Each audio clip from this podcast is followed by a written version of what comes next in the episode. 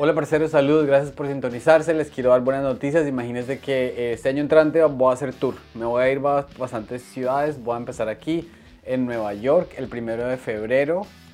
Eh, después me voy para Miami el 3 de febrero, Medellín el 28 de febrero, Bogotá el 2 de marzo y muchas otras fechas más que vendrán. Escríbanos y cuenten, díganme dónde quieren que vaya, que este, este año voy a armar giras con otros comediantes por todo Estados Unidos más o menos. Díganme de qué ciudades quieren que vayamos en Estados Unidos y le prometo que allá estaremos haciendo la vuelta. Eh, toda la información la pueden encontrar en Pedro Standard en Instagram, la pueden encontrar aquí debajo del episodio, en este, aquí va a estar el enlace. Además de mis propios shows que les recuerdo son febrero 1 Nueva York, febrero 3 de Miami, febrero 28 Medellín y marzo 2 en Bogotá. Eh, voy a estar con Carlos Vallarta en Newark el 13 de enero en Milwaukee el 18 de enero y en Washington DC el 26 de enero. Esas boletas las pueden encontrar en la página de Carlitos, carlosvallarta.net. Eh, va a ser un año lleno de muchas sorpresas y de mucha comedia. Entonces cuéntenos a dónde nos quieren ir a ver. Aprovechen a comprar esas boletas que ya están en, en mi link porque hay unas que están con descuento, hay unas que están 2 por 1 pero apenas se agoten pues va a ser un poquito más costoso, entonces aprovechen y nos vemos que los shows van a estar una chimba. Gracias. Suerte pues.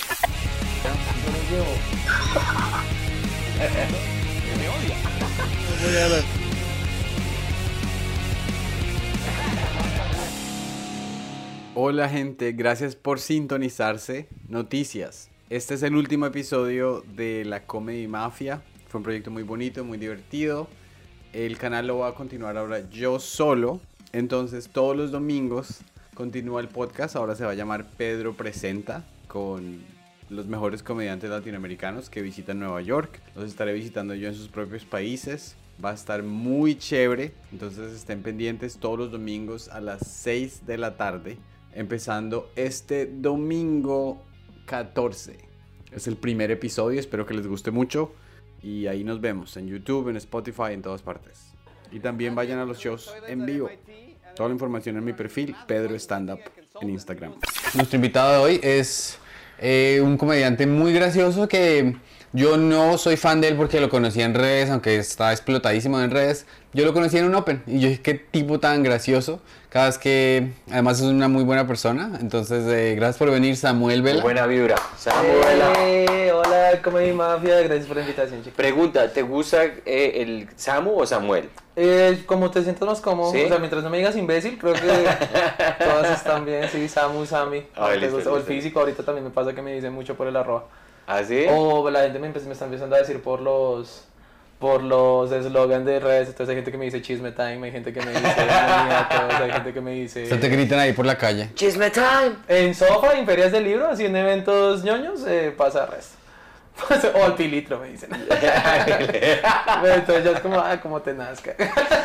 ¿Cómo, terminas, ¿Cómo terminaste tú teniendo ese enlace de, de generador de contenido basado en ferias del el, el- el material de lectura, pues? Eh, eso fue por puro error, o sea, eso comenzó con, con, con mi persona quejándome de la película Encanto, después diciendo, puedo hacer un video hablando bien de eso, después diciendo un video, puedo hacer un video hablando de la música de Encanto y después dije, voy a hacer un video hablando de 100 años de soledad porque hay gente que piensa que se parece a Encanto.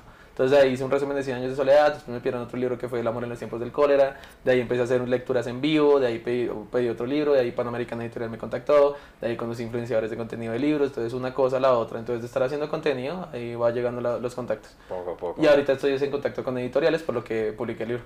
Sí, porque de hecho eso hablamos la vez pasada cuando estuvimos hablando con, que fue ya hace unos, hace como seis meses. Hace como seis meses hablamos de que hablando de eso. Me vi tú que era, eh, que fue el primero, ¿cierto? Sí, el primerito de salir, el primer, gra- el primer Tienes capítulo. una línea que es muy fina, que dices, yo sé que estoy viviendo en un barrio fufi porque no he escuchado a nadie vender mazamorra paisa. Sí.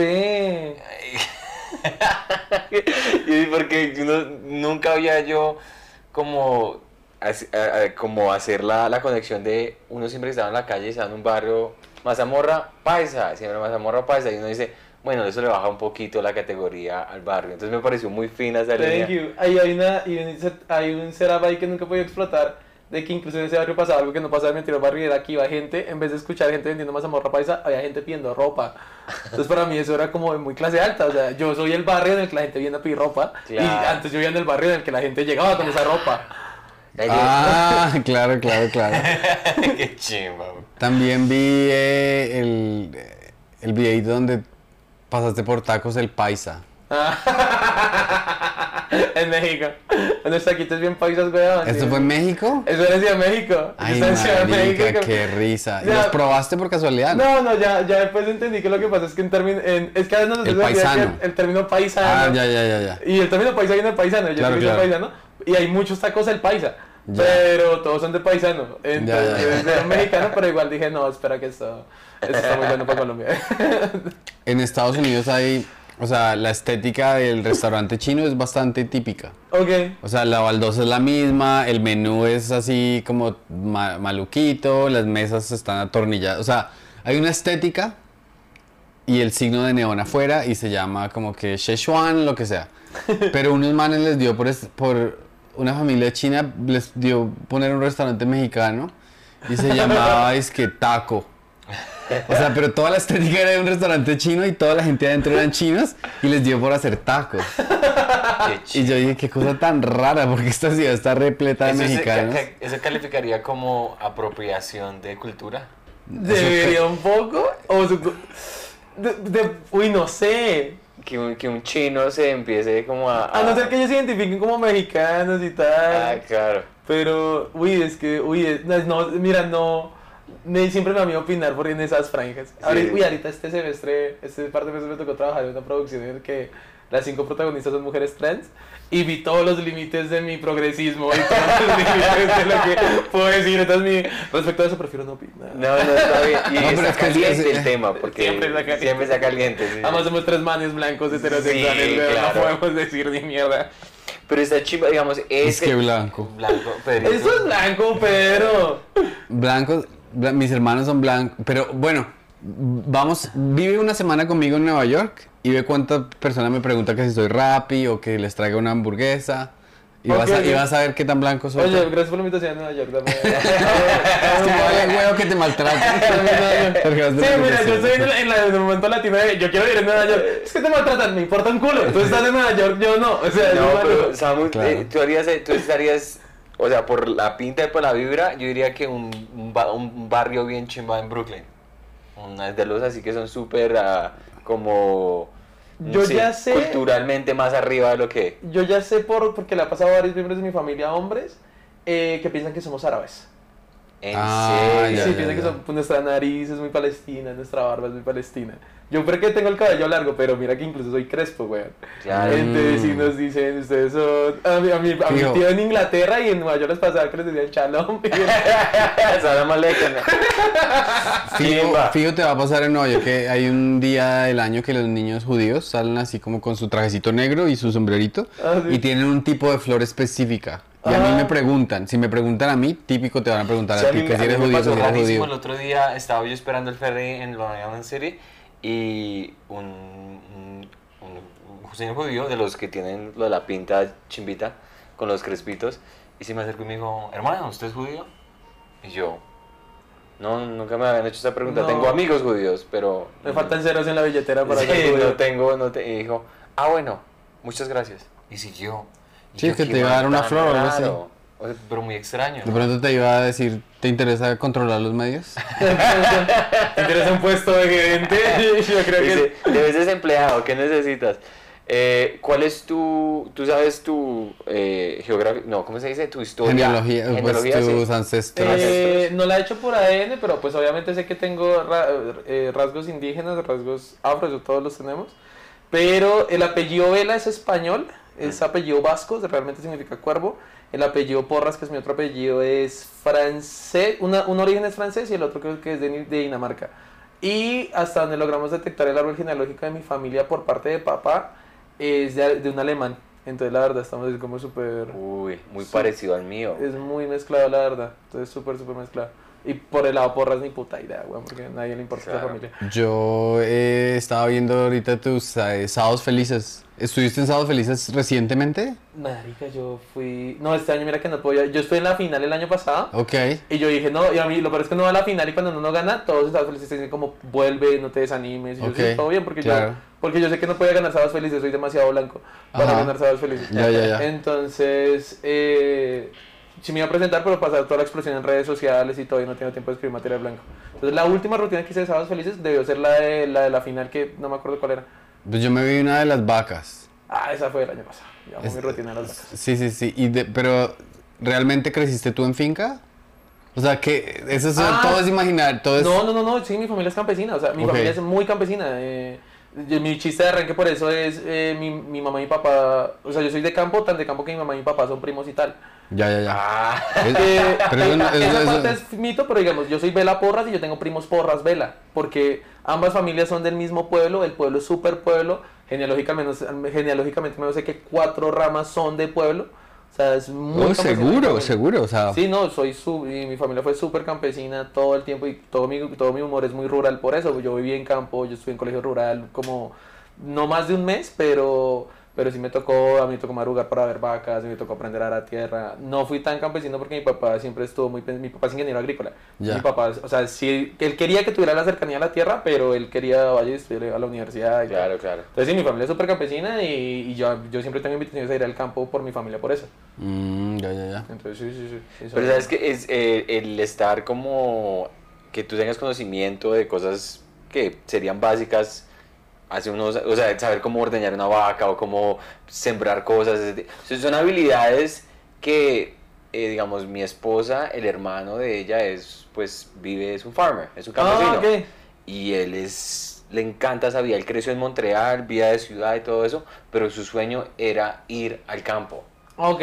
que es muy raro, que es como uno como, o sea, yo lo pensaba como en reversa. Yo decía, bueno, estamos en la pandemia, mi esposa decía, bueno, pues si todo se acaba, pues vamos Al al campo. Y yo, yo no me mudé, no nos vinimos de Colombia para ir a ordeñar vacas y No quiero. tomates, no, ¿qué es eso? Entonces me parecía muy loco que para ellos, ay, no, sí, tan, Yo creo que es que ellos tienen el cambio, de- el cambio, el cambio de visión de que ellos, ellos se imaginan una farm. Sí. Y Es algo muy poder- romántico. Sí, claro, pues pero marica, la, es que la finca acá es ruda, o sea, la finca en Colombia acá es, es dura, weón, tener que orinar y que el, y que el baño esté a tres potreros, weón.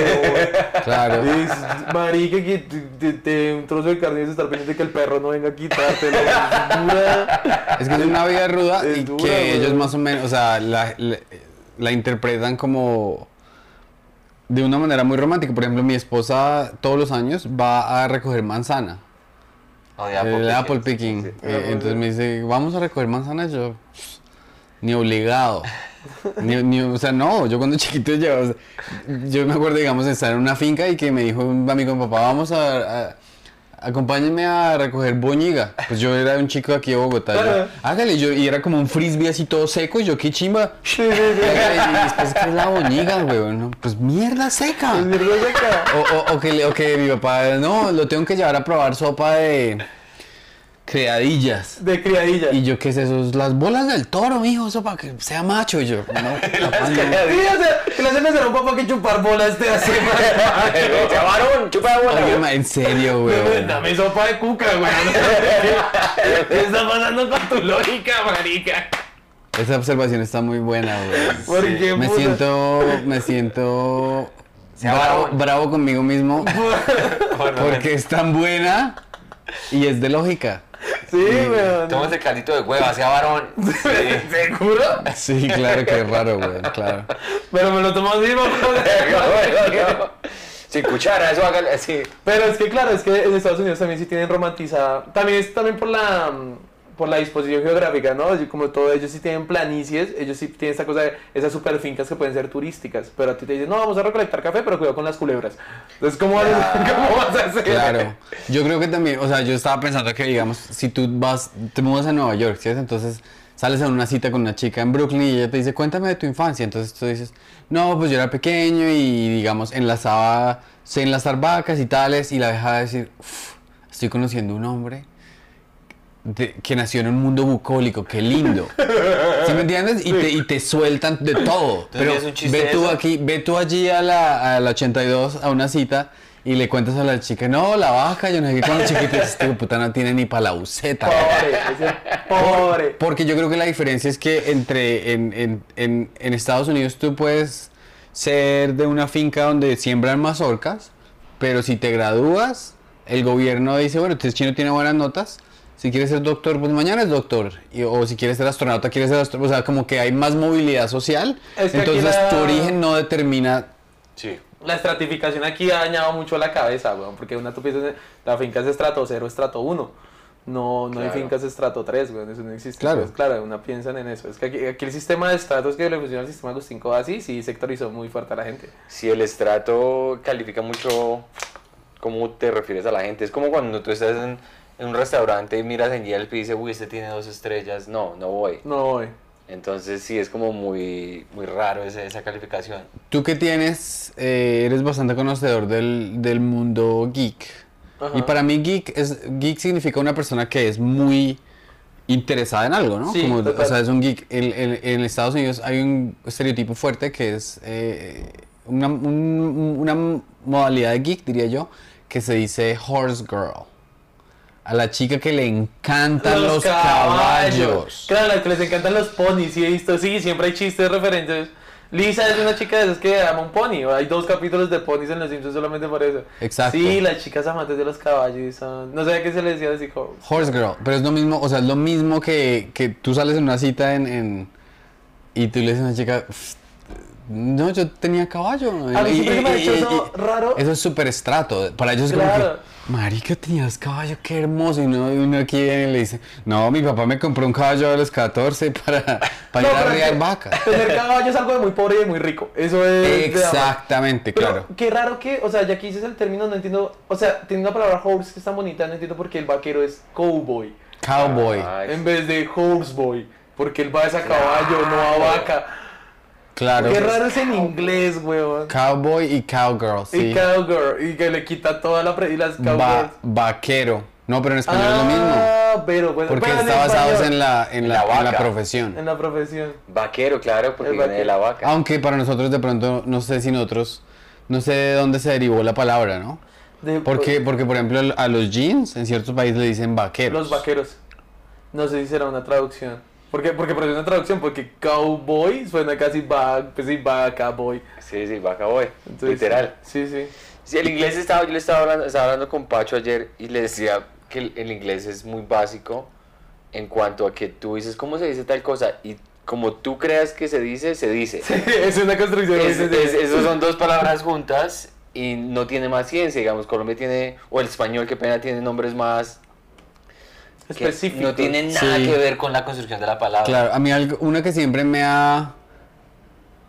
O sea, ya como he vivido allá tantos años, pues ya lo asumí. Pero me rayaba resto cuando... Me hacía como un cortocircuito en el cerebro cuando la persona decía, I am a cat person. Quiere decir que le gustan los gatos. Sí, sí, sí. Pero la traducción es como que yo soy una persona gato. Entonces me dice como que mm, no, yo tampoco soy una persona gato, yo soy una persona y no me gustan los gatos a propósito. Solo una persona soy. ¿Cómo te fue con tu eh, con tu eh, scarf Scarface? Ah, con mi cosplay. ¿A ti te, gusta el cosplay? Eh, siempre me ha llamado la atención y ahorita que tengo como contactos que, que les interesa darme cosas a cambio de, de contenido en redes, Claro. entonces me es más fácil acceder a ellos. Entonces sí, siempre me ha llamado el, el cosplay y ese era uno que tenía planeado desde hacía rato.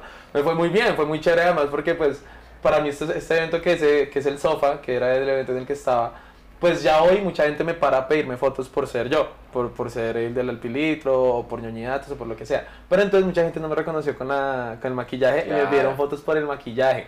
Entonces fue muy Claro. chévere como, no, yo tomar una foto contigo y un par de personas que me dijeron, ¿ustedes son de ñoñidatos? Y yo, ¿sí que es? Entonces fue, es chévere como poder disfrutar el este ya en plan fan, en plan Claro, fan, claro, claro, claro. Eh, Entonces, no, fue muy chévere, fue muy bacana, además porque fue de esos cosplays que la gente decía, no sé cuál eres, o sea, que sí confunde como, es Scar, pero no es Scar, porque como que aquí no está esa lógica todavía que en el cosplay realmente tú tomas un personaje y haces con él lo que tú quieras, o sea, puedes hacer tu versión del personaje como se te venga en gana. Entonces fue, nada, fue parchadito. Y el maquillaje estuvo muy chimba, muy no, bien hecho. la, la maquillista es una tesa. La maquillista Sí. es una tesa. Se, se ve, se- o sea, todo el setup estuvo muy chévere.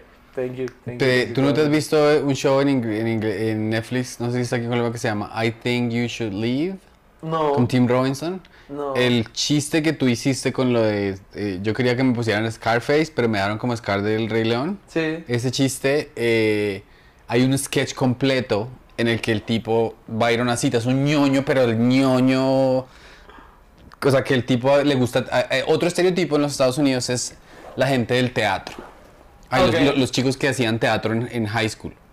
Los, es son como así como theater que- musical guy. como, hola, todos así como que, y, y- y todo el mundo en el colegio mira como que estás Como los de Musical. bobos, Sí, literal, literal. Y mi esposa creció, o sea, ella hi- hizo teatro a capela y muchas cosas, pero había unos que eran como más nivel y mi esposa me dice, esos maricas ahorita tienen 40 años y son iguales que cuando tenían 18.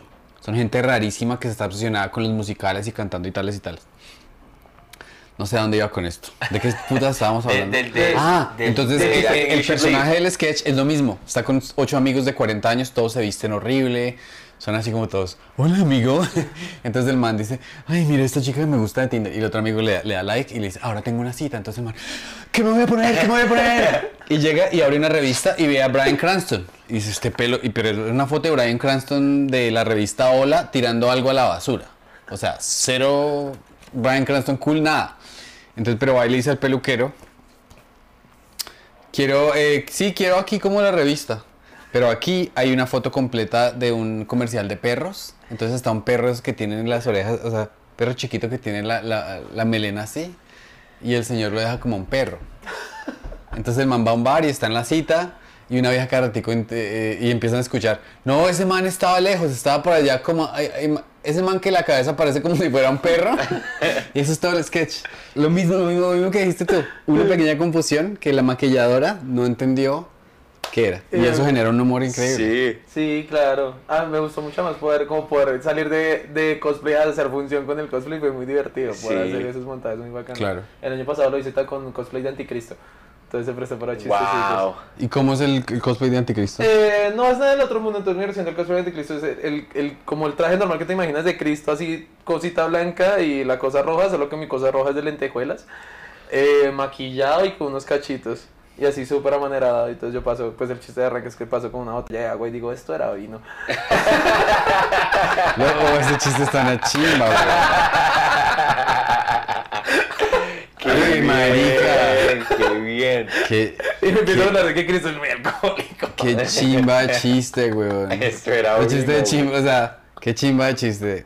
Imagínate, digamos, tener así como una cosa, tener como, digamos, 50 vasitos de vino servidos, ¿no? Entonces, hola, yo soy el anticristo. Entonces la gente te empieza a saludar y tú les chimbeas y tal.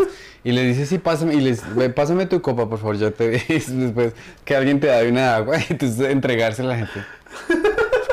¿Qué pasó? ¿Soy el anticristo? que- Ese sketch está. ese- Hay un sketch de Jesús y volviendo agua en vino por ahí, en esa broma está. Hay una broma de un man que se parece a Jesús, ¿qué tal? Se sienta y, le, Ah, y sí, tienen he un este trucado para que se vuelva vino. Y está así transparente el man hace como trin y tiene una tinta para que se vuelva vino y marica, es alucinante la cara. Yo debería, yo sé, a Samu le gustaría mucho ese, ese show en Netflix de I Think You Should Leave, porque tiene muchas cosas muy raras, o Ah, sea, me va a tiene tocar buscarla. unos sketches sí, de... sí, métete en, a, a Netflix y pon Tim Robinson. Ok. Marica, tienen un, un, sketch de Santa Claus, es, es Santa, es Santa Claus, Ok. Papá Noel, pero en la vida cotidiana, güey. Él quiere ser actor. No quiere, que la- no quiere que lo entrevisten como. Digan, no mencione Navidad, mal Está en una entrevista A y mí, dice- si Leonardo DiCaprio viniera aquí, usted me diría, ¿qué, ¿Titanic? qué, qué tal Navidad? No, señor, malparido. A mí me habla, es como, o sea, es que es, está raro es explicarlo. No, pero es Después porque está hablando de la película, es man de acción. Y la última pregunta del periodista es: Santa- So, what am I gonna get for Christmas? ¿Qué me van a dar de Navidad? Y dice: Que yo le dije que no me preguntara. Y se emputa y ver a Santa Claus, puto. Amo, amo, eh, ese tipo de sketches los amo, muchos sketches que yo quisiera producir pero no tengo el tiempo. Claro. Pues sí, ni la producción acá, pero me encantan. Sí, pero tu mente se va hacia eso. Sí, no, O pues sea, por eso en TikTok yo soy huevoneo ahorita en sketches con lo que tengo a mano, güey. Todo el tiempo y todo hacer esto de cosplay también es huevonear con sketches. Mi tesis fue audiovisual también con comedia. El, sí, exacto. El, el, el show de Tim Robinson está basado en coger un- una idea así y, e irse hasta, hasta el fondo. La cosa que todo el mundo diría, qué chiste tan bobo. Ah, Llevárselo hasta el fondo. O sea, el chiste de Scar, Scar, Scarface. ¿Pero cuál Scarface? Es un chiste chiquitico. Y tú te lo llevaste, marica, hasta que te convertiste un- en un minotauro, pero de Scarface. es una chimba, güey. Me parece muy Sí, chimba. porque los chistes, eh, una persona hubiera dicho, no, yo me quito el maquillaje y voy como, así". no, a veces, no, yo lo voy a hacer. Una chimba, Te güey. com- comprometes al, al personaje. sí, a- un chiste que no, no lo alcanzamos a grabar esa noche. A mí me gustó, pero como que la gente no la copió. Pasa algo malo en el show, yo estaba presentador, pasa algo malo y ah, qué show de mierda. Tras el hecho, el reino es de mi sobrino. Yo pensé que ibas a decir, yo pensé que ibas a decir, hubiese traído mi metralleta. Ay, también lo voy a inventar por ahí. Soy actually my little friend. Pero, pero me gusta mucho ese, es- esa cosa de poder pararse. Eso es uno que se no puede hacer aquí en Colombia, pero las veces que uno se puede poner a experimentar algo con, con un, con- porque está pasando algo en un momento, es muy específico. Yo siempre quise hacer un show, una, una, un, una hosteada donde yo pase con una gallina o con un pato, Uy, man. pero nunca mencioné que tengo la gallina o el pato. O sea, solamente salgo y siempre tengo una gallina, weón. Todo el tiempo. Todo el tiempo. Y nunca hablo- Y siempre digo a la gente, yo sé que ustedes se están preguntando por qué el traje. O sea, Wow, me yo-? No, me parece una chimba. O sea, yo estaría pensando, digamos, cuando la gente se esté riendo, sacar unos granitos de maíz y darle. Y, darle Yo no sé que maíz. hay una copa. Sí. Yo sé que hay una copa así llena de maíz y le daría así. Y después seguir hablando y no explicarlo, marica. Que explicarlo todo el tiempo. Que incluso, ojalá tuviera el entrenamiento de la gallina para dejarla de una silla y le quita. Y, y hacer ta, ta, ta, y me llevo la gallina y jamás decir. No. Solamente para que al final podamos decir, hablemos de la gallina en la habitación. Me encanta. Creo, creo que era eh, Jim Carrey en una de las rutinas vías que tenía en el Comedy Store, que más se monta al escenario y tiene la, se monta de la mano así, güey. Ah, sí, ese es porque sopla muy duro el viento. Sí, pero dice, dice- pero dice, no sé, me levanté raro esta mañana y no sé qué me pasó. y todo el mundo como que lo, y lo tiene así metido. Y, y sí, eso es, es como absurdo, pero no absurdo al mismo Es tiempo. muy bueno, ese humor absurdo es demasiado delicioso. Aquí todavía no está. Pocas personas como que aceptan ese humor absurdo. Aquí esperan el humor que yo tienda de uno. Como Sí. que ese humor absurdo al estilo. Como para incomodar, ¿no? Es que se volvía el término. Al estilo hay, cringe, Ah, hay sí. cringe comedy y también hay, a mí mucho de lo que tú me hablas y tus ideas y lo que veo, se, lo yo la llamaría como alternative comedy, comedia alternativa. De pronto a veces y también comedia cringe. De pronto también. Pero a veces hay públicos, digamos, en Boom se puede, en las universidades se puede hacer mucho ese juego. En las universidades es súper genial hacer eso, porque el público universitario, como aquí hay espacios universitarios de comedia y tal, y yo tenía uno en auditorio, el público universitario está muy atento a todo. Y ellos, como están en un momento en que están aprendiendo tanto, están muy receptivos. Entonces el público para, aquí en Bogotá, como que yo se puede probar ese tipo de comedia ahí con el público universitario y digamos en espacios como Boom. Y de pronto en un teatro, pero que la gente sepa que va a verte a ti. Claro, tú no puedes hacer eso en un bar. No, no, no están listos. O sea, pues sí, no, el público espera algo O sea, hacer eso en Rembrandt, apague y vámonos. Muy duro. De pronto, pero muy duro, güey. Sí. Y, y tú, por ejemplo, que vas a tantos eventos y tienes como mucha interacción directa con gente que te sigue y eso, eh, ¿has... ¿Cómo interactúas tú con la gente que como que, hola, te sigo, bien, ah, y después tú dices gracias y, y después de ese... ¿Te ¿Cuándo cuesta? ¿Te cuesta o se te faciliza el resto? No, ahorita, ahorita ya lo piloteo bien, pero lo que pasa es que yo soy una persona ansiosa. Entonces yo soy muy Mm. ansioso y yo tengo, yo tengo un problema de, pues a mí me gusta como, como que complacer a las personas. People pleaser, ok. Entonces, ahorita ya, ya lo controlo porque ya, ya aprendí que, bueno, no, no hay manera de complacer a todo el mundo. O sea, entonces, digamos, en Sofa nada más ya pasó una de... Llega una chica... Hay, chica, hay gente que me dice que es súper tímida y yo les, les, les identifico la timidez y les ayudo. Hay gente que me dice, no, eres tú. Y yo de una, ¿quieres una foto? Sí, claro. Entonces, eh, como... Y incluso hay gente que, me, que se queda así. Me queda así con los brazos abiertos y yo, sí, claro, te puedo abrazar. Chistoso, güey. Entonces a eso les ayudo. Pero entonces hay gente que, bueno, solamente es rara. Entonces, digamos... Eh, este fin de, ese fin de semana en sofá, una nena, hola Sammy, ¿cómo estás? ¿Me regalas una foto? Sí, por supuesto, wow, qué serio eres. Ah, eh, o sea, Nada de contexto. No, oye, sí, toma la foto, tal. Hay gente que, entonces yo intento ser muy amable, pero igual cuando estoy cansado les digo, estoy cansado. Igual ya sé que se van a amputar por lo que sea, güey. Sí, O sea, es entonces, verdad. Te coloco un ejemplo, es que la gente es muy lámpara. El día de Scarface, Ese día era un tomate tomate, yo estaba de host. Una persona, X, weón, me lanzó una mazorca. Y me pegó en la cara. ¿En El final serio? del show fue muy tenso, weón, porque me lanzaron mazorcazo y la gente, se, un comediante se iba a cascar el man. Yo le dije, todo bien, estoy bien. Pero fue un momento en que yo me tuve que contener toda la ira, huevón. Y, y había un par de mesas tomadas y bueno, un tema ahí como, bueno, lo piloteamos, terminamos hasta acá. Una, un par de chicas que estuvieron borrachas todo el puto show y estaban fastidiosas, un hijo de puta. Mm. Eh, terminamos el show y yo me estoy yendo muy puto. Bueno, no quiero una foto con nadie, no tengo la energía. Cualquier que me pida una foto le voy a decir no. Las dos primeras malparidas que piden la foto son las hijo de putas fastidiosas. No. Entonces me dicen, nos vamos a tomar una foto. Yo dije, mira, no tengo, no tengo energía para darte una foto. Y la otra dice, entonces no das fotos. Ush. Yo lo único que le dije, yo creo que tengo el derecho a estar molesto. Y me fui. Entonces, la verdad, yo, yo soy muy a... Marica, yo puedo tratar a toda la gente bien, que no me da la energía, pero podría hacerlo todo bien, igual se van a quejar. Entonces, yo soy Sí. muy honesto. Oye, Sí, no puedo sí, una foto, tengo una foto, tengo Claro. afán. Había una vez, marica, en, en Comic Con este año, yo llegué a tener una entrevista con la voz en, la, en, en la, la voz de Latinoamérica de Rick Sánchez. Ah, qué Tenía una chimba. entrevista con él, pero me la, me la confirmaron tres horas antes. Entonces, marica, llegué a Comic Con a buscar una figura de Rick para que me la firmara. Un algo de Rick, weón. Encontré un, pero marica, todo el Comic Con caminando. Marica, entonces todo ese Comic Con yo entré eh, buscando esa figura. Y de cada rato una persona, ¿me das una foto? No, es que tengo afán. ¿Me das una foto? Es que tengo afán. ¿Me das una foto? Y bueno, llegué a la casa y Samuel Vela no recibe fotos. Ya te estaban ¿En escri- ya te eh, habían puesto comentarios y cosas Y así. yo le dije, man, brother, tenía afán. Y yo les expliqué a todos, weón. Oye, discúlpame, es que tengo afán. Oye, discúlpame, es que tengo afán. Y aún así, un más después sí me dijo, no, oye, te ofrezco una disculpa. Me importa un culo esa disculpa. Claro, claro, claro. no, claro. no, claro. Porque yo, o sea, parce, yo fui decente, o sea, ya ahí está. Entonces yo lo manejo con la actitud que tengo. Intento ser muy. Todo bien, mira. En redes sociales dices más lámpara, pero en, en persona intento con la energía que tengo. Si estoy agotado, les digo, oye, ya no tengo energía. Lo, Es lo no que pasa es energía". que, o o sea, mediante tú está, mientras que tú estabas hablando, empecé yo a entender por, em- por lo menos que es que los seres humanos no estamos diseñados para tener como esa resistencia a tanto, o sea, digamos que los seres humanos somos como un campero, pues, un, ca- un campero que está diseñado, un carro que está diseñado para manejarse en plano y ocasionalmente en subida. Claro. ¿Cierto? Entonces, eh, eh, bueno, hay un poquito de subida, entonces, ok, pero volvemos al plano, entonces, Y el pero motor tú, descansa. pero tú, que tienes una audiencia de medio millón de personas, estás siempre en subida, siempre, siempre, siempre estás en subida, entonces ya estás como recalentado, güey, y va a llegar un punto en que el motor psh, va a dejar de funcionar y, si- y- y ti- tiene uno que aprender a, a, a proteger, o sea, me encantó lo que me contaste y cagada que pase eso, pero pues es como inevitable, ¿no? Sí, no, yo cuido mucho mi salud emocional, entonces yo por eso cuando estoy puto le digo a la gente ando puto.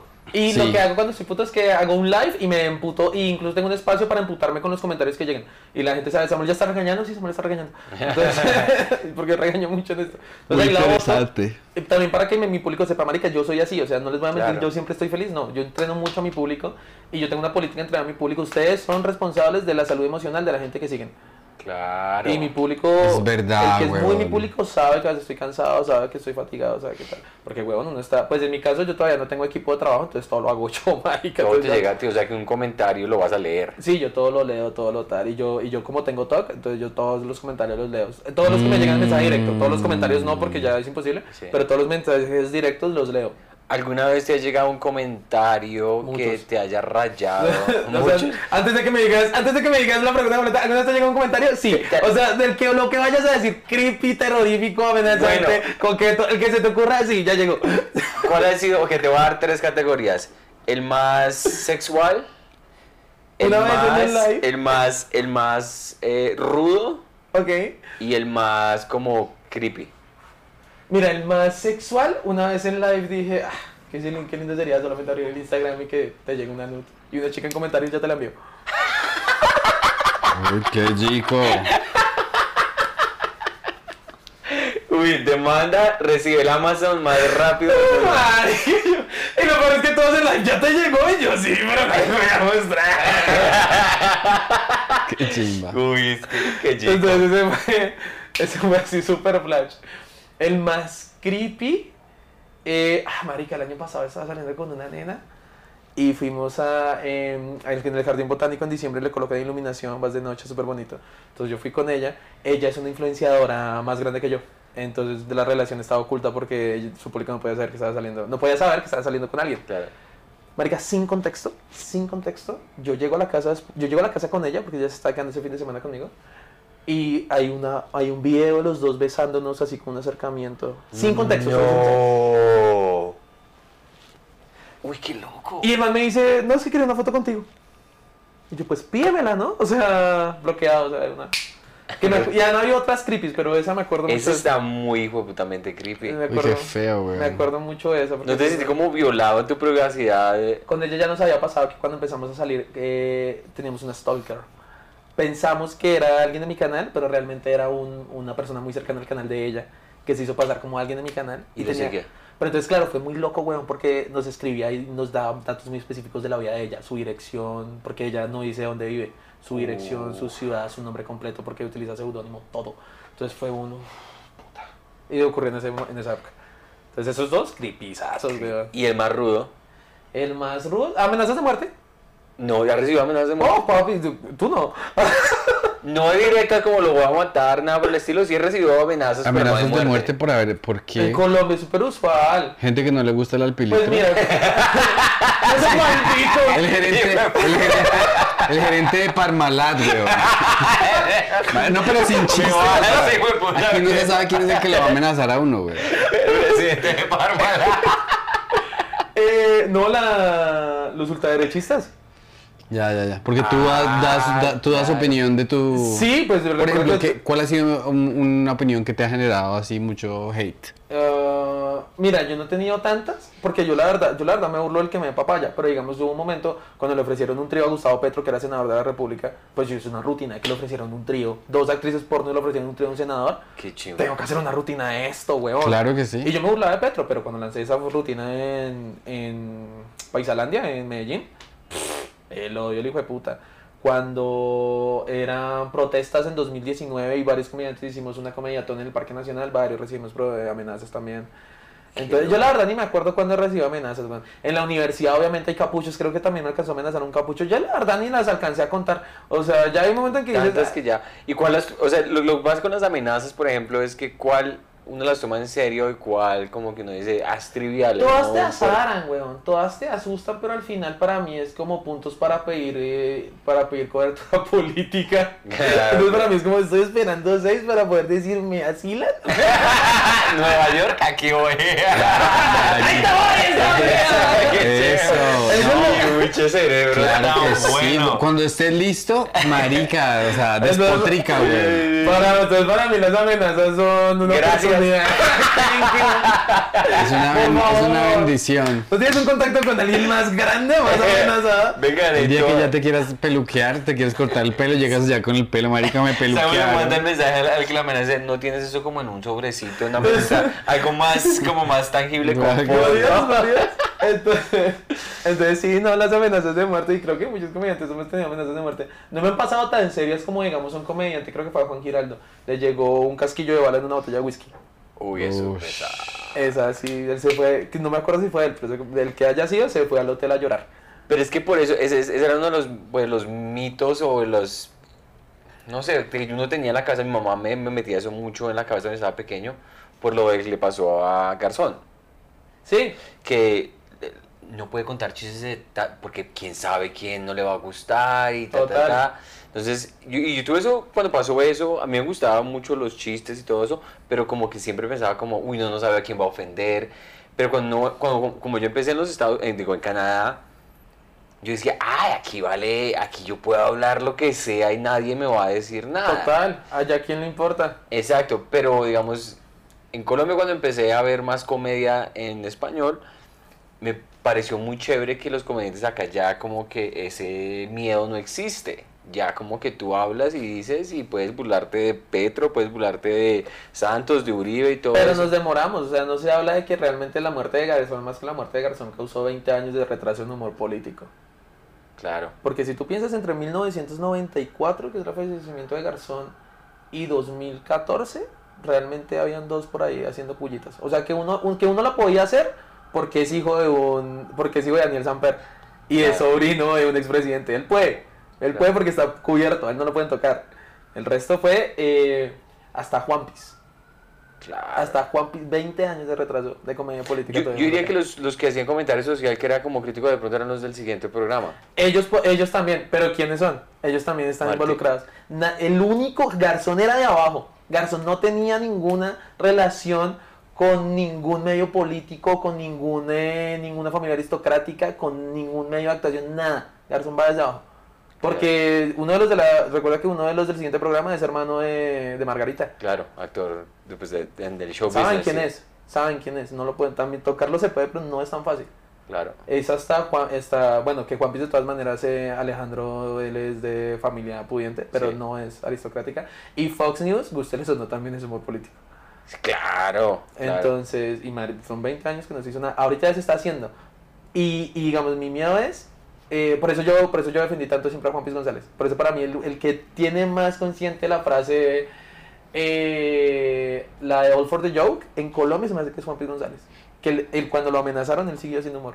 Para mí eso es All for the Joke. Mi vida la pongo. Puso el todo sobre la línea ahí. Sí, claro. Y también es importante lo que tú dices. Cuando decías que te burlas de Petro, te burlas de quien te quiere, de- del que te dé papaya. También, que me papaya. Que lo dijo Ricky Gervais. Dijo, es que me escriben mucho y se ponen bravos cuando hago chistes de esto. Yo dije, pero es que yo me burlo de todos. Yo, Yo no respeto a nadie. hecho. Yo voy es para el chiste. Total.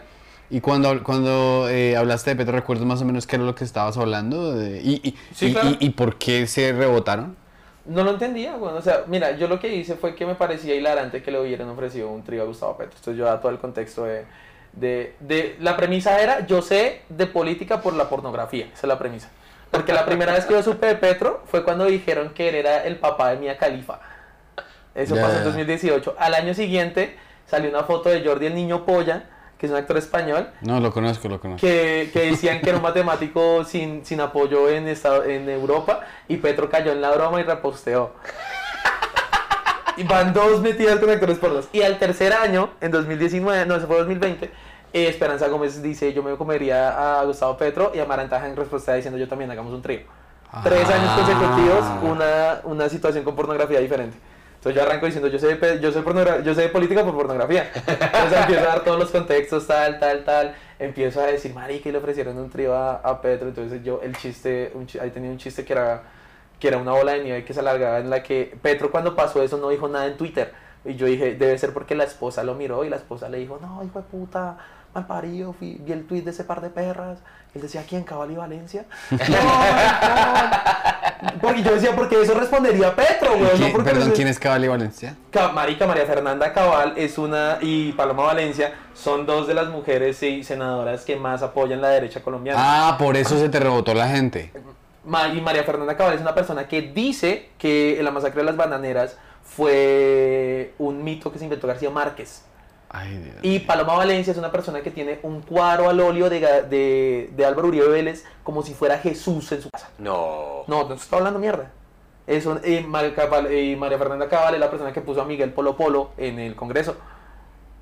O sea, son esas dos personas que son súper derechistas y ya, tienen un montón de cosas súper. O sea, bueno, que cuando, cuando pasó lo de las bananeras, un ex profesor de la Universidad de los Andes de María Fernanda Cabal salió a decir: Yo dicté historia en el grupo en el que estudió María Fernanda Cabal y ofrezco una disculpa muy grande a todos los colombianos por ese comentario que acaba de hacer una ex alumna mía.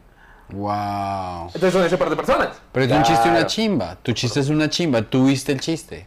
Sí, ahí estaba. Ibas por el chiste, tú no estabas Además de que, además de que lo sigo jugando mucho porque entonces le dice, no, hay un par de perras, y no, Cabal y Valencia, y le dice a la esposa, no, ese par de maricas que quién sabe qué chuparon para tener el poder que tienen, Cabal y Valencia, no, ese par de perras que solo publican estupideces, Cabal y Valencia, no, ese par de perras que solamente son un reflejo de lo mal que está Colombia, Cabal y Valencia, qué para, pero se- rema- marica severo chiste. para rematar diciendo, para rematar diciendo, no, el par de, perras que le ofrecieron un trío, y Petro, cállate, Cabal y Valencia me ofrecieron un trío. Está muy bueno porque hay muchos beats ahí. Entonces sube, sube, sube para después decir, eh, bueno, ahí pasa otra cosa que además hay un chiste muy, ustedes saben que Claudia López es, es, eh, es, eh, Claudia López, la alcaldesa, Sí. es homosexual. Ajá. Entonces decía, marica, cuando le ofrecieron un trío a Petro, tuvo que ser el único momento en la vida de Claudia López que le tuvo celos a Petro. Qué severos chistes, weón. chiste. no, esa buenísimo. rutina... Esa fue la única rutina que yo paraba, esa fue la primera rutina que yo paraba donde sea y fue puta, le iba muy bien. O sea, bueno, la, la- primero en el sur de la ciudad y le fue bien y yo dije, porque después lo que digo es, perdimos la oportunidad, o sea, si Petro se lanza a la presidencia, puede tener el mejor comercial de la vida, un video porno como propaganda política. Uy. Entonces hago toda una peli porno huevón con guion y tal, en la que al final eh, Amaranta Hang y Esperanza Gómez están peleando por ver dentro de quién se viene Petro y Petro se viene a... Marica, pero son como 10 minutos diciendo eso y Petro se viene afuera y las dos puta, ¿usted cómo se viene afuera? ma? ¿Cómo lo echa afuera? Y Petro mira a la cámara y dice, sí, lo echa afuera, como echaría afuera la corrupción de este país. Exacto, Entonces, yo, o sea, todo- yo también, yo estaba pensando como un taque y era como que se lo voy a meter a la derecha. Pero es todo, es toda esa construcción, güey. Entonces lo probé en el sur, está yo, lo probé en el norte, está yo, salí a Ibagué, está yo, salí a Cali, está yo, salí, creo, a Villavicencio, está yo. Fue la primera rutina que un comediante de más de 10 años me la escuchó y me dijo, ¿qué es esa rutina tan loca, güey? Es que cuando un comediante te halaga tu rutina, Claro. que te dice, qué buena construcción, y la llevé a Medellín y amenazas. Ah, Pero amenazas, pero se rieron por lo, obviamente, Una persona se acercó, pero eh, ahí aprendí, marica, en la rutina yo no lo hago a Petro. Es más, yo me burlo de Petro. Hay un momento, para ese momento Petro ya se había lanzado una vez a presidencia y perdió en segunda vuelta. Entonces hay un momento en que él, él le lleva una, la trama es que les lleva una pizza a Esperanza Gómez. Entonces Esperanza recibe la, la pizza y le dice, y no, marica incluso le dice, ¿cuánto te debo? Y él le dice, meme 19. Porque no lo estoy, no lo estoy ocultando, güey. me- me- Entonces, eh, ento- y ahorita incluso, bueno, ahorita eso ya, ya se los cuento. El punto es que ella le dice, ¿no quieres venir y, y hacer otra vuelta? Y Petro le dice, no, a mí no me gustan las segundas vueltas. Ento- madre, entonces el, Está muy el chiste, bueno. le- no, yo no halagaba a nadie, no decía voten por, solamente me burlaba del hecho y decía, pues es que es una oportunidad política, es una oportunidad para hacer un gran comercial. Claro. Y ya. Pero entonces esa vez aprendí en Medellín, eh, no importa qué digas, lo importante es que estás mencionando a alguien que no les gusta. Ahí estamos aquí todavía en una posición de si mencionas algo que no me gusta, simplemente voy a cerrar el pero lo que yo estoy interpretando es que tú estás llamando a las de la derecha perras. Eh, ahí también me estoy metiendo. Y mira que es, muy, es muy fuerte ese tema porque incluso yo me acuerdo que yo estuve, en- yo estuve, tuve amigos que estaban en la campaña de Gustavo Petro, fueron a un show, eh, o sea, todos izquierdosos, y me acuerdo que una de las chicas, de las no- novias de uno de los influenciadores que invité, eh, me dijo, uy, esa rutina es muy machista. Y yo le dije, bueno, pues seguramente, pero es- es- eres consciente que estoy tratando de perras a las personas que piensan que la masacre de las bananeras es un mito. Sí, exacto. ¿Sabes? ahí se- ahí es- exacto. ese es el mensaje. Y yo, y yo decía como, fue puta que gonorrea que, eh, o sea, como que dije, pero espera, ¿eres feminista o eres de izquierda? O ahí no se pueden solapar las dos. O sea, como son mujeres, así sean de derecha y así digan cosas y hagan cosas malísimas, entonces no... Y ahí, esa rutina había eso, o sea, en, en Medellín fue el caso de, mira, mencionas a esta gente o sí, trataste de perra a estas dos, no te voy a escuchar nada. Y en este caso fue, oye, soy feminista y trataste mal a una mujer. No importa si la mujer hace cosas malas. No importa si la mujer dice cosas malas. Claro. Pequeño paréntesis, la persona que está diciendo eh, eso es una mujer. Y cuando mi esposa está celosa de una vieja, ella no me dice esa chica, me dice esa perra. Esa perra. Entonces tú no le puedes quitar a las personas el diálogo que ellos usan. Es que ese es lo otro, porque es- esto, es- dentro del performance, si una pareja le está diciendo a la otra, porque yo no le estoy, no le estoy diciendo perra María a María Fernanda Cabal y a Paloma Valencia, sino estoy diciendo Verónica Alcocer, la esposa de Gustavo diciendo. Petro, en una pelea de pareja, dice, ese par de perras, refiriéndose además a dos actrices porno, porque en una pelea de parejas así van a hablar. Claro. Entonces, ¿quieres que, que cambie el discurso para quitarle coherencia? O sea, No, no le puedes quitar, no le puedes, o sea, tú no puedes hacer una película de, de la NBA y meter un enano por ser inclusivo. exacto, o sea, ese perra... es lo que... ese perra en esa parte del guion está muy justificado. Porque es una pelea de pareja. Claro. Ese par de perras. Claro, Sí. es, como, es como que hagas una película donde hay, eh, y uno del punto que está resaltando la película es la diferencia de clases sociales, entonces una persona, eh, esta le diga a la empleada, eh, y la trate de horrible, entonces que alguien comente, pero esta película tiene apora- aporafobia o como se llame, pero es una película que está retratando la realidad. Sí, o sea, ¿qué quieres? ¿Que te coloque un Hitler negro? Marica, no puedo. Exacto, imagínense un Hitler negro, güey, sería una chima. Es un sketch que quiere hacer. Sí, güey, que cuando, llega- llevando, cuando, cuando hagan la biografía de Hitler en Disney. O sea, yo creo que la cuestión de inclusión puede llegar a, a esos motivitos históricos. Sí, sí, sí, sí, ahí me lo pone de una manera más eh, inclusiva. En la raza aria. Sí. Sería muy chistoso. El- Y sabes que hay un- el, el sketch es, pues, eh, no es lo- la idea que estoy haciendo, pero cuando Dave Chappelle tiene el sketch donde es un man que es es Ay, súper sketch. racista. El ciego. El ciego racista, pero él es negro y, y, y se refiere a los negros como si fueran lo peor. Y todo el mundo es como, ¿Por qué no le dicen que es negro? Porque hay tanto a los negros que preferiría matarse al mismo para que haya un negro menos. Sketch re- es un sketch muy violento porque es el sí es el diálogo tú no lo puedes no lo puedes cambiar porque el propósito del chiste no es si tiene muchos niveles por eso es tan bueno y esa, esa Sí. te la tienes grabada en algún lado Eh, ese, eh, mira, dato curioso, la subí en la campaña del año pasado, la iba a subir a partes. Subo la primera parte a TikTok. No sé si ustedes sabían que los partidos políticos pueden pagar las redes sociales para que no muestren ciertos contenidos. No, Yo estoy, yo creo que sí. No, eso es no sabía Sí, claro. En, en Se me hace 2019, en las protestas se vio mucho.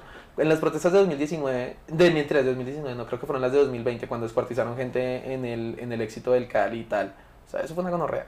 Eh, casi todos los videos de protestas grabados por personas no tuvieron difusión ni en Instagram ni Facebook, porque eran las que ya estaban cubiertas por pago.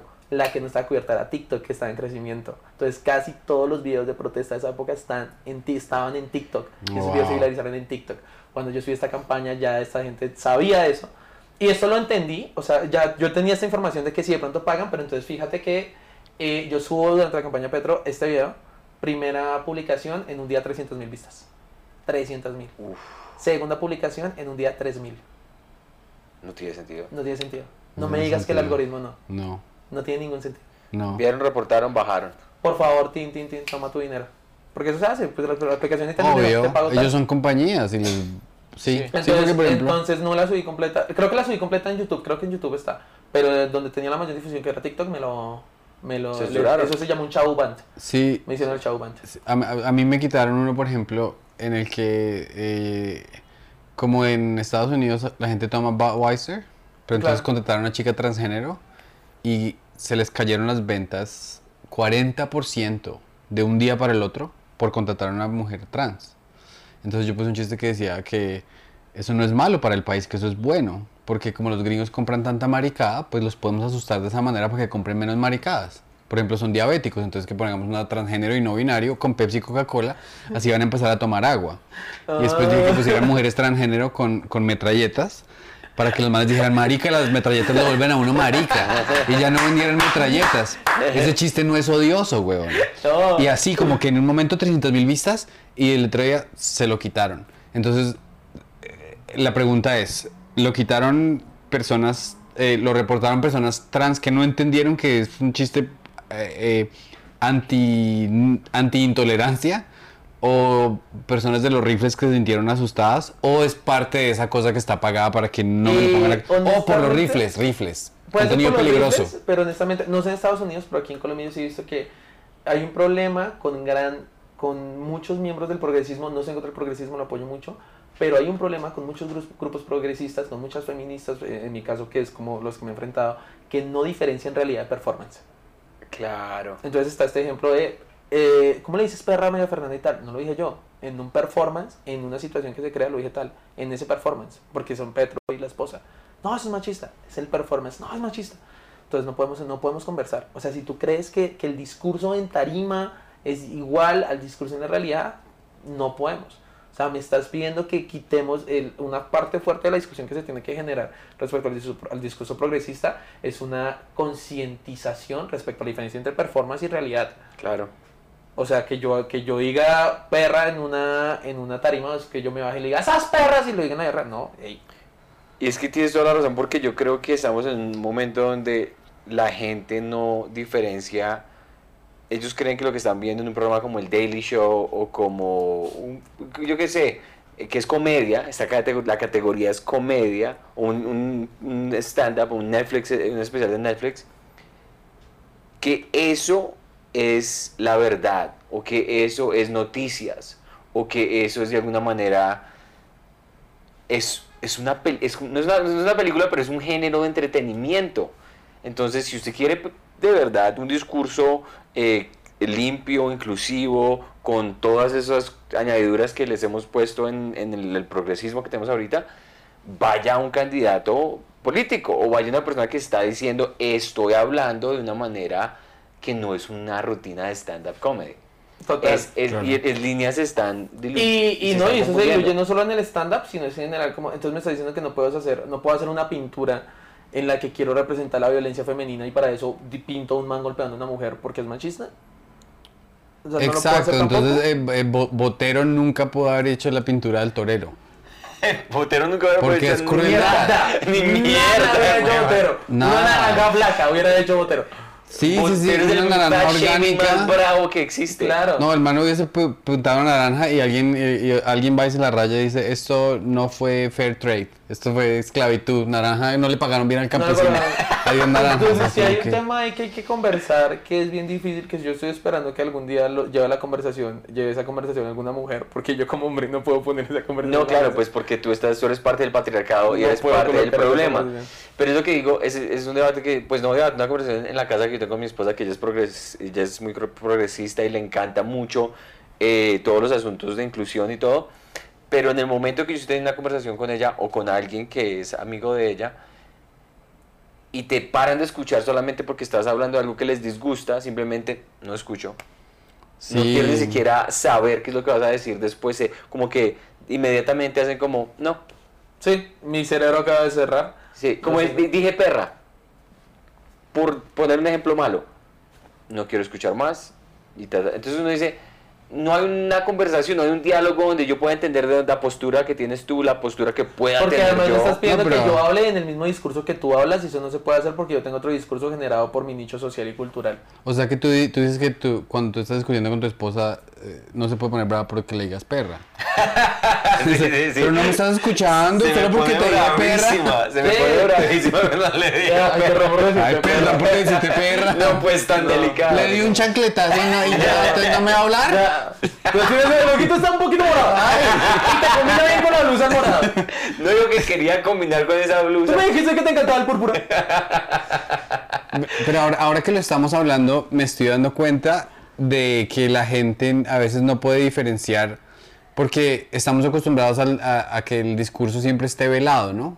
Los que nos protegen, nuestros líderes, siempre salen y dicen, o sea, Obama, voy a proteger a los inmigrantes, amo a los inmigrantes, yo no sé qué, y después deportó más gente que muchos otros presidentes.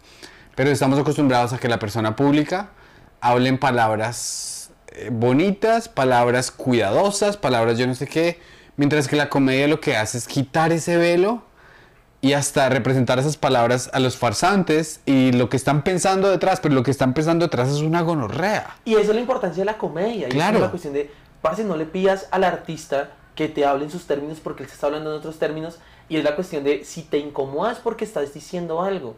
Está diciendo algo ese chiste.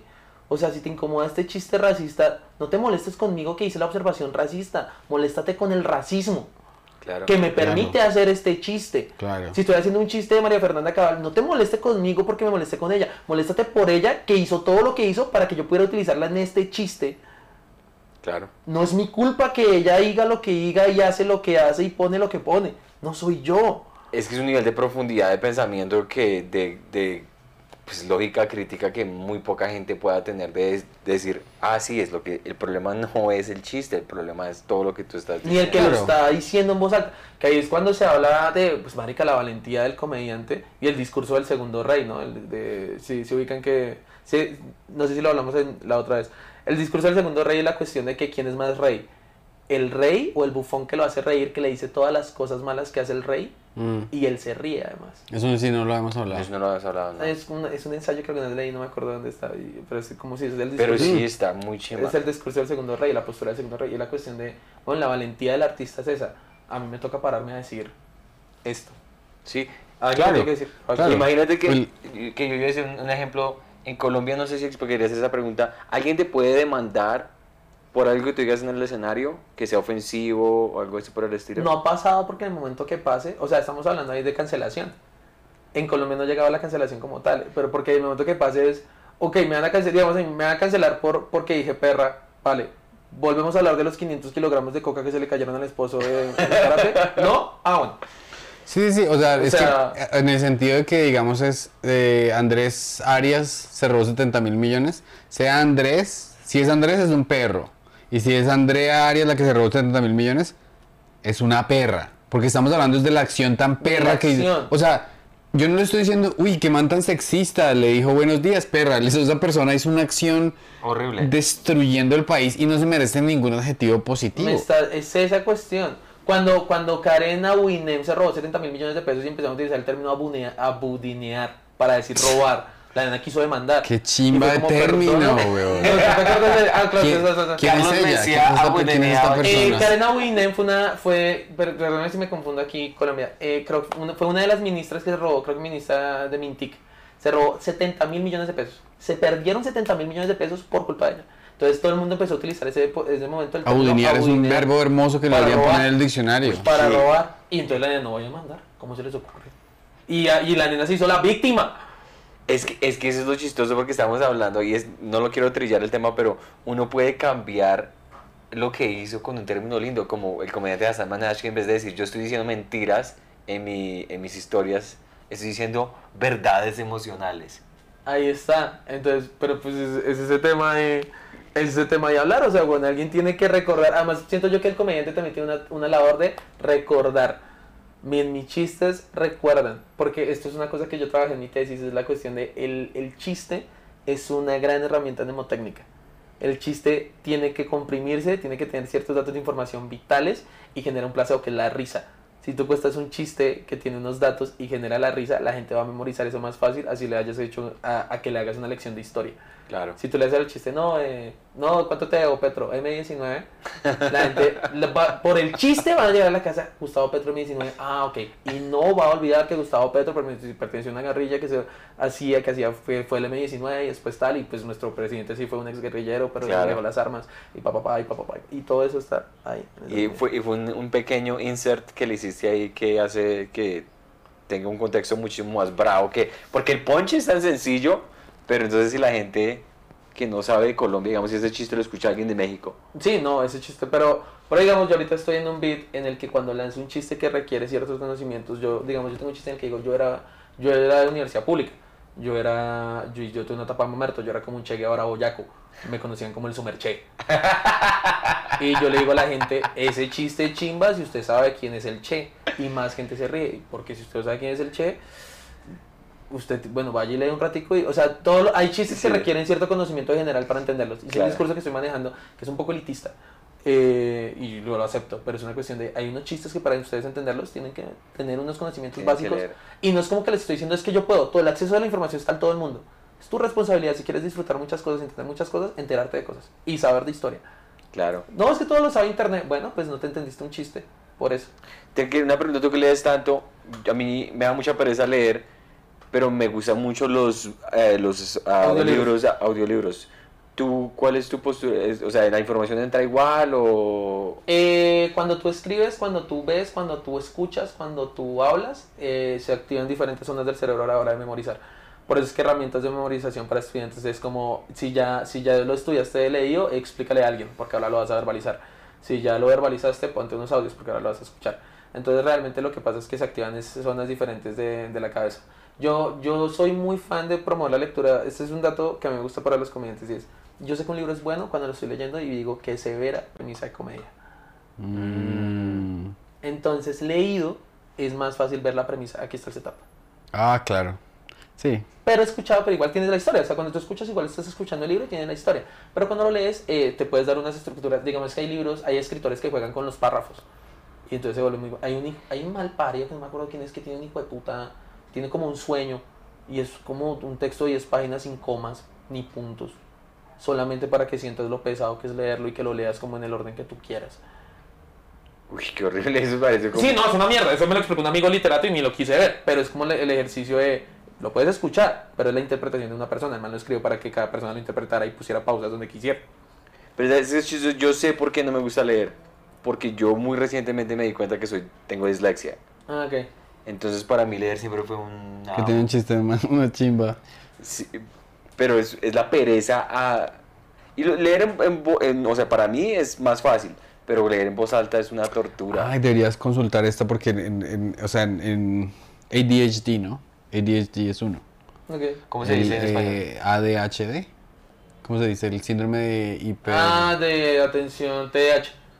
Pero ¿cómo se dice? ¿Cómo se dice? Trastorno de hiperactividad o trastorno de... Sí, ese chiste no lo puedes hacer aquí. Porque es que el chiste en inglés. el, el cable es HDMI, ¿le llamas? Ah, ok.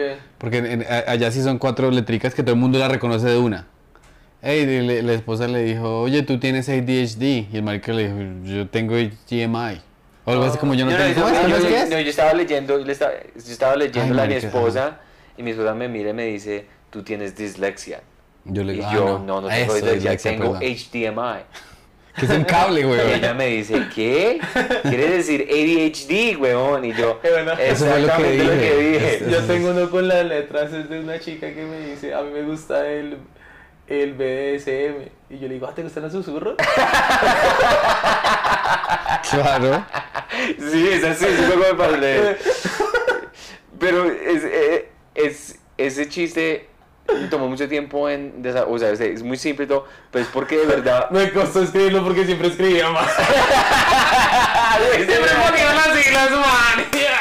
Porque eso me costó mucho trabajo ese chiste porque no ponía el punch antes del remate, güey. Antes del remate, antes de, de la premisa. Pero es porque reconocer que yo era disléxico me hacía sentir mal. Igual, eh, los otros formatos de libros están para que todos puedan acceder a la lectura. Entonces, Sí. la lectura leí, escuchada también está bien, weón. Nadie, Claro. nadie te Sí. puede decir que está mal. O sea, yo le digo, es como, hay unos pros de hacerlo de formas diferentes, pero si así es como puedes, hazlo. Claro, Sí, por, sí. ejem- por ejemplo, eh, yo a veces leo libros de cómo tener una mejor relación, digamos con la esposa o algo así, de psicología. Ok. Entonces, si voy caminando al tren, Lo si voy- dijiste más alto para que lo escuchara tu esposa. No, ella, ella- ella- ella- sabe que yo soy un poco discapacitado emocional. entonces ella, sabe que yo me escucho un libro cada Ah, mes. tengo un libro de arrunches que te servir. Muy bien, muy bien. Entonces, digamos, si estamos, si son cosas así como que estudios han mostrado que yo no sé qué, en mi cama me pego una aburrida tremenda. Dijeron la información mucho mejor cuando voy caminando, cuando estoy manejando. Ahora, si me quiero leer eh, un libro que es como 100 años de soledad, que, que uno saborea la palabra y crea las imágenes y esas Mm, cosas, claro. es mucho más chévere leerlo Claro, así. claro. Sí, es que leer una novela es diferente a leer libros Ah. de información. Ahorita estaba pensando, por ejemplo, Stephen Wright, me imagino que lo referencias, No, el, comediante, un comediante de Estados Unidos que dice, por ejemplo, que tiene unos chistes muy surreales. Entonces él dice, por ejemplo, eh, rompí un espejo, que supuestamente son siete años de mal sexo, pero mi abogado dijo que me puede negociar cinco. Todos los chistes de él son la verga, bro. Entonces, ¡Qué gran chiste! marica, te lo tiene, ahorita te voy a mandar un video de Por él. favor. Todos los chistes de él son lo más volado del mundo, güey. Sí, sí, es más Entonces, eh, ¡Qué gran chiste! Ese chiste tiene otro chiste como que una vez se me apagaron las velas, entonces me tocó navegar la casa con una cámara con flash. Es, es- es un cerebro muy loco, pero el man acabó de sacar una novela, huevón. Entonces, por ejemplo, eh, yo digo, de pronto es chimba comprarle en ambas, porque oído de pronto si lo leyó el man, olvídate, porque el man tiene un timing hermoso. Pero también en las frases se puede aprender tanta estructura de chistes. Sí. Yo siempre he sido ño- ñoñísimo de escribir y un día me di cuenta que confirmado que eso ayuda porque estaban haciendo un review un especial de Chapel Ajá. y entonces pusieron el chiste así en las seis líneas que era el chiste y cuando yo vi ese andamiaje cuando lo vi escrito entendí estructura de comedia increíble claro. mientras que si uno está ahí en Netflix viendo o sea eh, la comedia es algo tan complejo a veces que te pasa No, la no, entiendes es tres años después que si le haces o sea haz de cuenta como Como un camión, te pasa por encima y después te enteras. Es como ver a un físico resolver ecuaciones y después uno ir a, a- a- a ver el problema y resolverlo. Es un truco de magia. A mí la comedia y la magia se me hace muy Oye, qué lindo símil. Cuando tú ves el chiste, tú ya viste la solución, no el proceso de desarrollo de la ecuación. Claro, Uf, qué similar. claro, el seminario. Yo estoy en el seminario y en la Nacho, entonces sé, sé cómo, sé cómo luchar con un problema. Pues. Ese muchacho es muy pelo. bueno, entonces eh, empecemos. ¿Quieres hacer unas preguntas de las que tienes ahí? pues sí, hagamos aquí tenemos una lista de 12 preguntas, entonces eh, dependiendo del número que tú escojas. Ok. eh, De 1 a 12. Dime un número de 1 a 12. El 7. El 7. Eh, cuéntanos de una vez en tu adolescencia que hiciste el ridículo, que recuerdas así como muy claramente. Varias, weón. Yo era, yo, era el bu- yo, era, yo era de los bulineables en el colegio. Pero me acuerdo una vez, yo iba en bici a la U- al colegio. Y mi colegio está en una lomita. Entonces yo estaba bajando la, pues estaba bajando esa lomita. eh, a la salida del colegio todo el mundo estaba ahí. ¿En qué colegio estudiabas tú? En el en el Suga? En- ah, sí, porque tú también eres famoso. Yo, yo- yo- yo estuve en el seminario, Ah. entonces eh, la rivalidad de voleibol era con el Suga siempre. Sí, sí, eso fue que sí. Total que eh, se me atravesó una niña marica, weón. Igual yo estaba bajando lento, tampoco iba loco, pero había un alcantarillado que como así, con Ah. esos huecos donde entraba la llanta. La- de mi- sí, la- Yo siempre pasaba así, pero como se me atravesó la niña, mandé el este, se metió la llanta y pasó puta. Dos años siendo el chico que se cayó frente al colegio. Te vieron, te vio Todo, rezando. mi- no te todo el colegio, weón. Todo el colegio. Es que esos momentos de niño, o sea, cuando uno es chiquito, hay un, un- uno siempre va diciendo que me va a arruinar la vida, que me va a arruinar el futuro. Porque cuando uno está en noveno o en décimo algo así, Uy, sí, eso ese universo es el fin del mundo, güey. Sí, güey. Si a mí me va mal aquí, es el fin del mundo. Llegaban amigos de mis hermanos. al ¿Y no te pusieron un apodo o algo así o no? Eh, no, pues igual es que yo tenía muchos, yo en el colegio era gordo, entonces me decían tetón, me decían de ¿En todo. serio? Sí, ¿Tú todo. eres- ¿Qué, qué, qué- qué otros, qué otros, eh, Así fuerte me acuerdo tetón, pero de resto pues las niñas me decían Sammy y el, el resto de gente me decía imbécil. Entonces como, me acuerdo fuerte de eso, ya después de los, los basiquitos de Samuelas, Samuela. Samantha. Cu- qué- cuáles eran? Yo les voy a decir los, los apellidos, los apodos más divertidos que recuerdo de mi adolescencia. No, míos no porque no eran tan divertidos. Em, pero por ejemplo había una chica en Duitama que, no- que como que la cara era muy plana Ajá. y blanca, blanca, blanca y le decían la cara de queso. Y me parecía Qué- qué hermoso, güey. horrible, muchos hijos de puta. Yo tengo una amiga en el colegio que fue de las primeras niñas que empezó a usar maquillaje en el colegio, pero se maquillaba mal. Se notaba mucho que usaba polvos. Entonces el colegio le decían polvos. Pero era muy chistoso cuando yo se decía, no me voy a dar con polvos, porque gente que no conocía Conexión decía, ¿qué? ¿Quién es tu amiga? También existía, digamos, un man que parecía Mr. Potato Head que le decían la papa, weón. La papa. Yo recuerdo, hay unos que te marcan mucho. Una amiga, una, una amiga le hizo, una, su novia le hizo un escándalo. Le dijo, usted es un asco, usted es un feo. Cuando terminó, le dijo, usted es una bacteria.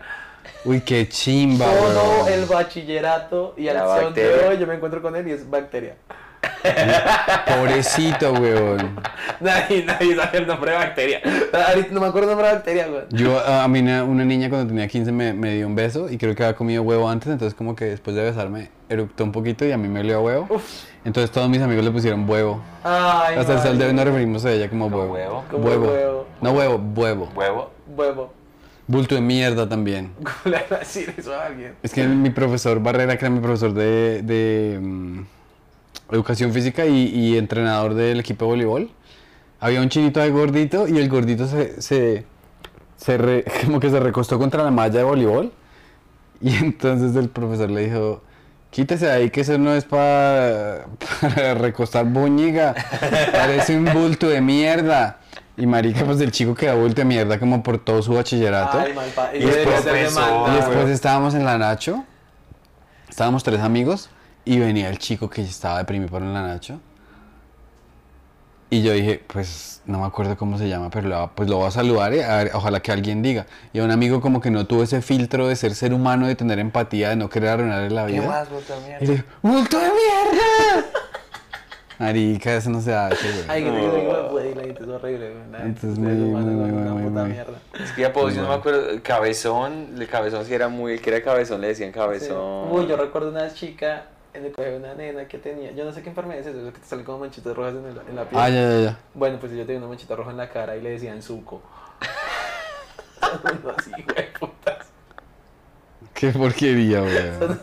Yo nunca puse un apodo, tiene que saber que a mí me hacían bullying, yo no, yo me acuerdo, pero yo no puse un solo apodo en el colegio. My God. A mí me, cuando yo en bachillerato, cuando volví a Colombia a terminar bachillerato, porque yo era mono, yo era rubio, eh, me decían ¿Cómo así te latinizaste? O sea, Sí, volviste a sí, Colombia y y te hiciste sí. tercer mundo. No, se me empezó a oscurecer el pelo cuando cumplí, creo que 18 años. Es una chistosa. Rarísimo. Yo antes era? Slytherin y de repente Gryffindor. Era era como- mono, mono, mono, mono. ¿Tienes fotos? Claro, pues Después, después muestras después una foto. Qué Me raro. latinicé cuando llegué a, a, a Canadá. Bueno, o, o dime otro número. Entre 1 y El 12. 12. El 12. Uy, pero esto está todas vergonzosas. El 11. Eh, eh, eh, espera, espera. Yo voy a escoger una al, al, al, al- ¿No te gustó el 12? Es que es muy relacionada con la que ac- acabamos de Ah, me hacer. parecía. Bueno. nunca olvidaré el bullying que me hizo. Uy, a ver, weón, bully que me hizo llorar. No, es que este episodio es muy triste. No, o sea, es que, es que a mí me hacían bullying hasta en la casa, weón. Entonces yo recuerdo es un, recuerdo un capítulo de mi vida en el que un man, creo que se llamaba Daniel, me hizo bullying y me golpeó en el colegio. En ese entonces encima mío llegué aruñado, llegué vuelto a mierda a la casa, llegué llorando a la casa. Y los bullies son unos malparidos porque el hijo de puta, por estarme haciendo bullying, no tomó notas de ahí al colegio. Y adivinen a casa de quién llegó a pedir notas. Ah, Ay, A la mía, el hijo de puta no. descarado. ¿Y tú Esto- las diste? No, pues marica, yo estaba así como... no- Pilla lo que pasó. Cuando llegó el man, yo no lo podía creer. y mi hermano mayor me había dicho qué pasó y no, me, pues, me golpearon en el colegio y tal. Entonces cuando, cuando me miró asustado, me dijo, ¿quién es el man que me golpeó en el colegio? Uy, y mi hermano salió, weón, mi hermano mayor salió. Y volvió al rato. Y le dije, ¿qué pasó? Y me dijo, no, usted se lo merece. Y se fue. ¿En serio? Yo no hablo con mi hermano mayor hace años. Uy, qué man tan rabón, No, weón. le queda abajo, es un triple hijo de puta, weón. Pero recuerdo mucho eso, weón. Uy, no, me qué marcó paila, mucho. Pues, yo estaba weón. tan pasmado que le dije, sí, miras mañana las notas del colegio, weón. O sea, Qué loco. O sea, ¿usted sí se las prestó? marica, pues. Porque que- no la va a defender nada, Me iba a weón. golpear el día siguiente, o sea, no, de todas maneras fue como, hermano, hombre, me disculpa, ni me acuerdo qué pasó, yo las entregué, yo ¿qué? no sabía qué hacer. Qué Y horrible. sí, es un episodio triste la vida de Samuel Vela. Uno, uy, fue Pero puta, demuestra la calidad de persona que es Samuel, güey. O sea, desde pequeño. ¿Calidad? ¿Cuál calidad? Por una víctima, una víctima. Soy solo una víctima de la situación. Del abuso infantil. Sí, es que es muy pesado. Sí, Qué terrible, recuerdo ese bullying. Sí, Recuerdo otro bullying que fue muy tierno porque fue, era bullying, pero después hicimos amigos. Y era, el más, era el más bulleador de mi curso. Y, o sea, en mi curso había, en noveno éramos como cinco novenos. Y era el más bulleador de noveno. Pero era el hijo de la enfermera, weón. Ah, Entonces era muy gonorrea porque todo el mundo le tenía mucho miedo. Es de apellido Vallarino, Camilo Vallarino, que es un amigo mío. Camilo Vallarino. ahora es amigo tuyo. Eh, En el colegio fuimos muy amigos y tal, porque sí, como que logramos hacer esta simbiosis de yo te ayudo en matemáticas y usted solo no me joda la vida. No, claro, yo y yo le pasé como dos años. O sea, Y qué loco. Le salvé patria un par veces. Y la mamá me amaba, los amigos de mis, a- de las mamás de mis amigos me amaban porque pues yo era buen estudiante y era juicioso y físico a la nacional, o sea, tal. Pero resulta que, pues este man era muy alto, weón. O sea, el, el hermano, el papá de este man era entrenador de baloncesto, medía dos metros y el man tenía cinco hermanos y de los cinco hermanos, cuatro eran militares de diferentes estilos de fuerzas. O sea, este hijo de puta sabía de, de cosas de... O sea, los hermanos practicaban llaves con él desde pequeño, entonces el man era muy violento. Claro. Entonces le hacía bully a todo y era también muy ágil en mente. Una protección a hueputa si uno es amigo de él. Sí, claro, pero también era muy ágil de mente esta gonorrea para hacer bullying así y tal. Pero hijo de la enfermera. Entonces, pues marica era mal estudiante y la primera persona en enterarse de las notas, o sea, de todos los papás del colegio, la primera en enterarse de las notas del colegio, pues era la enfermera que estudia en el colegio, huevón. Entonces una vez estábamos, estábamos como en un intercursos de fútbol con alguien de décimo y llega esta señora y de la nada dice, ¡Camilo Andrés! ¿Por qué? Entonces siempre recordar ese bully, weón. Porque era un bully que todo, el- pues marica, el man le hacía bully a todo el mundo, pero si nos veíamos colgados, pues estábamos, ¡Camilo! Claro. La la- mamá nos dio herramientas La kriptonita, la kriptonita, claro, claro, claro. Qué Esa historia risa, está weón. muy Ay, buena. marica, si nos reíamos. Qué buena. Me, me recordaste con lo del bullying un chiste. Había un, un comediante llamado Freddy Prince que es, murió en los 70, 80. Él se suicidó. Ok. 22 años. O sea, era de lo mejor que pudo haber existido. Jay Leno, Richard Pryor te dicen que el chino era un hijo de puta duro. Entonces el man dice que él tenía un bully. Entonces, digamos, le daban, digamos, que dos dólares para el almuerzo. Eh, no, un dólar para el almuerzo. Entonces el bully siempre lo esperaba y le quitaba la plata. Entonces la mamá le empezó a mandar con dos dólares, uno para el bully y uno para él. Y que un día dijo, y un día yo capé clase y el bully llegó a mi casa y le dijo a mi mamá, oiga, ese chino marica está capando clase y no me, no me llevó la plata y dijo, y me encendió mi mamá ese día. Al varios bully. El bully todo Sí lo responsable. sacó, o sea, el- el bullying ya Oiga, no tuve que comer, mandarse igual a Pero y clase. la mamá mandándole plata al bully, güey, pues, pagando vacuna, güey. Sí, la. ¿Qué es eso? Bueno, hazle el, el sello final. Sí, bueno, pues Samu, gracias. eh, felicitaciones por todo lo que estás haciendo. Sí, espero que, Felicidades a ustedes. Espero que eh, nos veamos pronto por allá en los Estados Unidos, que es tu propia parada. Me imagino que te encantaría ir a todos esos Comic Con que hacen por allá. Me encantaría, mi sueño es estar en Estados Unidos unos 5 años. o sea, Claro, y claro. llegar a ser comedia en Nueva York. ese es el- Ah, qué chima, pues allá te estaremos esperando. Ahora Sí. dile a nuestra audiencia dónde te, a nuestro público dónde te pueden pillar. Hey, ¿qué tal amigos de la Comedy Mafia? Gracias por estar aquí otra vez. Me encuentran en todas las redes sociales como arroba el físico cuenta, pues porque soy físico graduado y cuento chistecitos en todas las redes sociales. El físico cuenta, TikTok, Instagram, eh, mi canal de YouTube es más que todo de lecturas, pero allá también se suben como rutinas de humor, ahí las pueden pillar. Así que muchas gracias. Grande, Samu. Muchas- Felicitaciones y mucha suerte en todas las todos los proyectos. Thank you, thank you, thank you. Vale, pues.